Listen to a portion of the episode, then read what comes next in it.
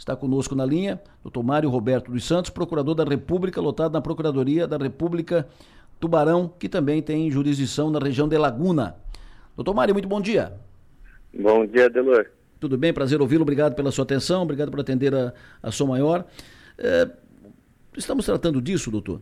Pessoas compram imóveis, registram, pagam IPTU, todos os impostos, e quando vão pedir licença na prefeitura para construir uma casa ou outra edificação, são informados que não podem, porque uh, o, a área agora está na APA da Baleia Franca e tal. Enfim, e esse, esse limite, essa, essa área da Baleia Franca, parece não ter muita coerência. Então, pergunta: como é que ficam aqueles que compraram os imóveis? Segundo, quem é que definiu essa, essa delimitação da, da área? Qual é o poder da APA da, da Baleia Franca nesse assunto?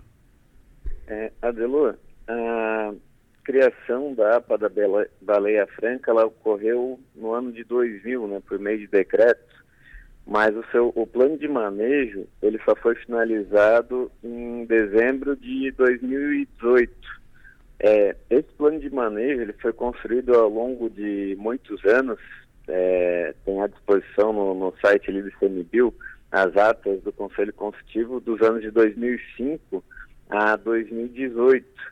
E é, a, é uma unidade de conservação que ela é de uso, sustentável, então, em regra, ela admite né, a compatibilização do uso privado, do uso econômico com a proteção ambiental.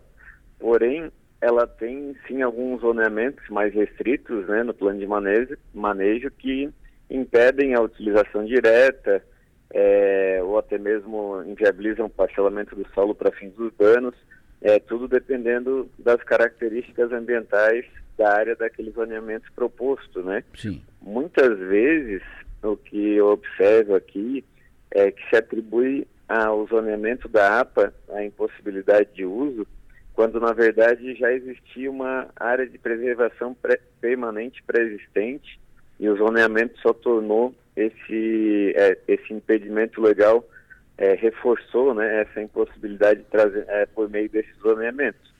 É, casos em que o particular se sente prejudicado, em que entende ter havido ali um esvaziamento né, do direito de propriedade, é, caberia, em tese, né, uma ação para buscar uma indenização, até mesmo a, a desapropriação indireta, mas seriam hipóteses muito restritas que eu não acredito que esteja ocorrendo, é, pelo menos na grande maioria aí da, das situações.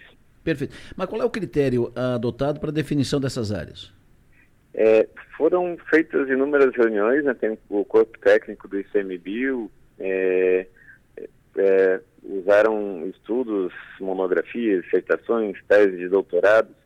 É, então não, não vou saber especificar porque a área de abrangência da, da APA é muito grande, né?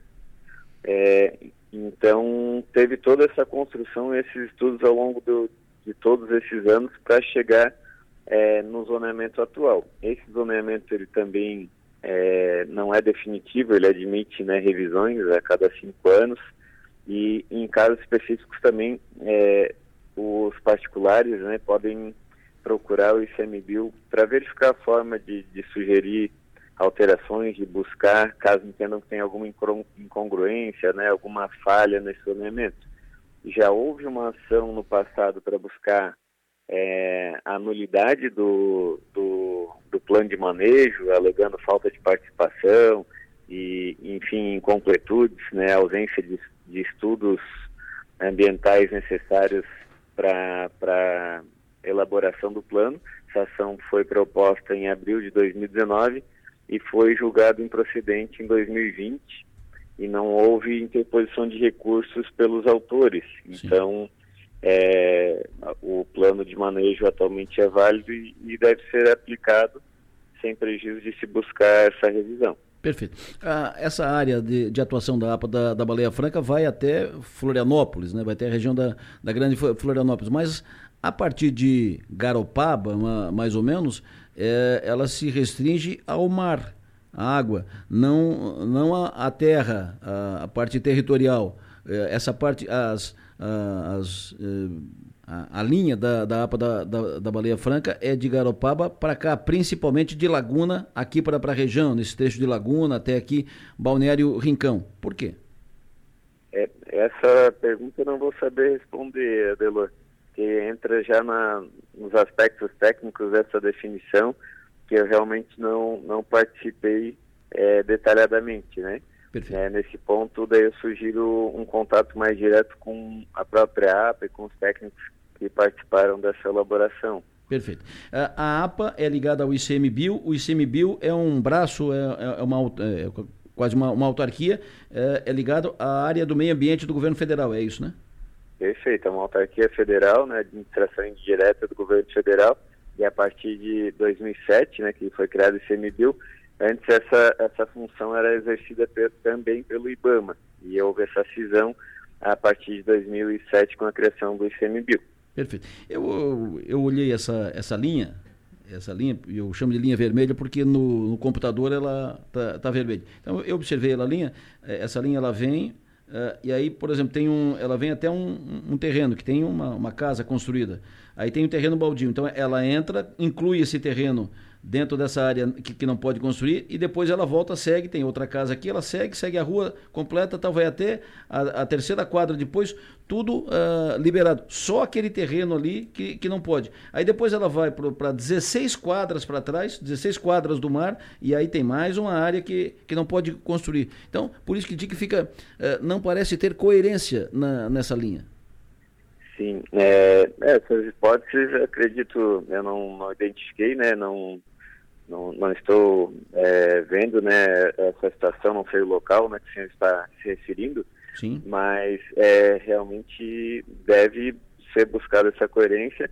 E também existe uma legislação de regularização fundiária urbana é, para essas hipóteses em que já, já se perdeu a função ambiental, existem terrenos baldios, como o senhor mencionou, é, é possível também promover essa regularização, inclusive no interior da unidade de conservação, tendo a anuência né, da, da APA da Baleia Franca.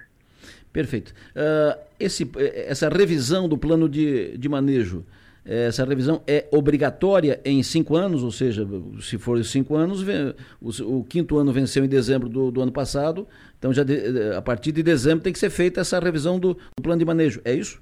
Sim, eu acredito que já, está, já deve estar sendo discutida essa revisão é, pelo ICMBio.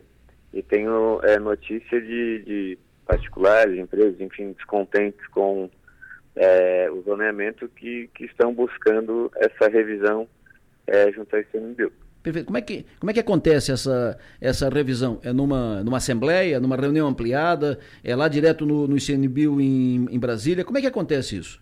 É, vão ser feitas também é, reuniões com o, com o Conselho Gestor da APA da Bela Franca e oportunizada a participação é, dos interessados, mas eu não tenho conhecimento no momento é, do regulamento da forma como vai se dar esse processo.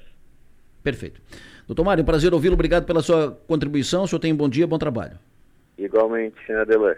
Um abraço.